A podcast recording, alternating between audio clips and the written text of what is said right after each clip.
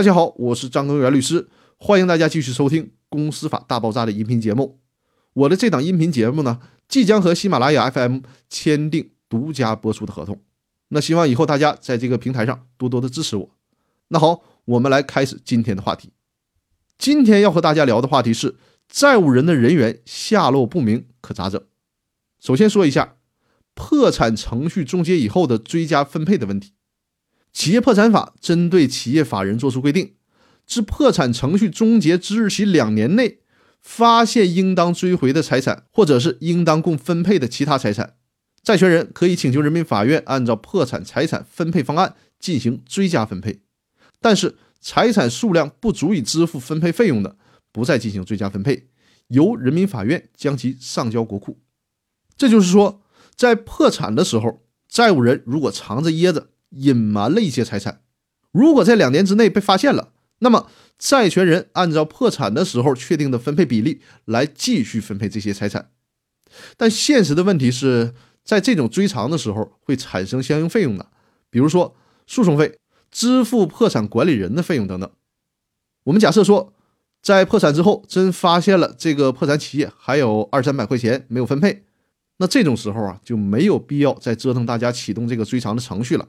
因为这点钱连支付分配的费用都不够，所以说这二三百块钱就直接上交国库了，贡献给国家了。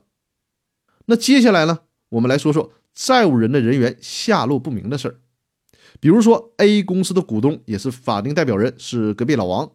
这家伙带着公司的账本和小姨子跑路了，这个时候也没法查明公司还有多少资产，也没有办法找到隔壁老王承担赔偿责任，这可咋办呢？最高人民法院。对此做出了一个批复，这个批复的名字大家记一下，叫《最高人民法院关于债权人对人员下落不明或财产状况不清的债务人申请破产清算案件如何处理的批复》。我把这个批复的关键文字内容读给大家听，因为比较好理解。内容是这样的：债权人对人员下落不明或财产状况不清的债务人申请破产清算，符合企业破产法规定的，人民法院。应依法予以受理。债务人能否依据破产法第十一条第二款的规定，向人民法院提交财产状况说明、债权债务清册等相关材料，并不影响对债权人申请的受理。人民法院受理上述破产案件后，应当依据企业破产法的有关规定，指定管理人追收债务人财产。经依法清算，债务人确无财产可供分配的，应当宣告债务人破产，并终结破产程序。破产程序终结后两年内发现有依法应当追回的财产，或者有应当共分配的其他财产的，债权人可以请求人民法院追加分配。债务人的有关人员不履行法定义务，人民法院可以依据有关法律规定追究其相应的法律责任。